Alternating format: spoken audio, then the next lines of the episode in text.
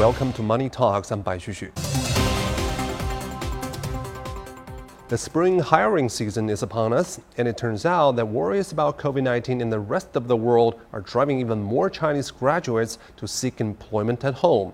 Zhang Shixuan finds out how companies and graduates are approaching the changes and the challenges this year. With COVID 19 having been brought under control on the Chinese mainland, a large number of overseas graduates have chosen to return home for a job this year. Wen Zheyu is one of them. He's joined the medical equipment giant BD after obtaining his master's degree from Hong Kong Baptist University. The economy in the mainland is more stable, and I applied for uh, over 100 companies, and uh, I finally I got uh, several offers. The competition is tough, Wen says, because more graduates like him have decided to come back for a job. One of the newest challenges they are facing this year is that many of their preliminary interviews are being carried out using artificial intelligence.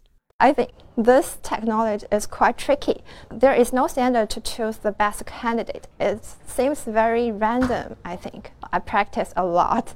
Uh, at home, I like I recorded videos to see how I behave myself in the camera, uh, to check my expression. We use the, the, AI solution to do the first, you know, the selection because they will be uh, screened and sorted through the certain criteria. But I think we the in the second stage we more uh, focus on the face-to-face interactive. BD has already recruited 30 fresh graduates so far this year, double the number it hired in 2019 to help it meet the 2 billion US dollar revenue target it has set for its China operations to hit within the next 5 years the Top Employers Institute has certified 101 companies as this year's top employers in China, based on six criteria including company business strategies, human resources capabilities, and a full range of employee experience. A forum held by the Institute yesterday heard presentations from some of those companies about their new views of human resources work. Our company is growing, I would like to say, double digit in, uh, in, uh, in, in Chinese market. We produce in China for China the Chinese market is very specific. The, the Chinese consumers are very demanding. So we need to understand this market. We need to enter new blood in our, in our company because the Chinese market is growing fast. And it's not all just about high end professionals.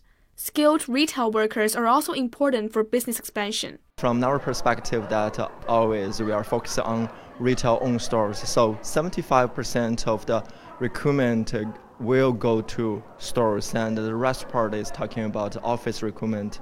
Lee says that the company will be recruiting 15% more employees this year than in 2019 and plans to raise the number by another 50% in the next five years.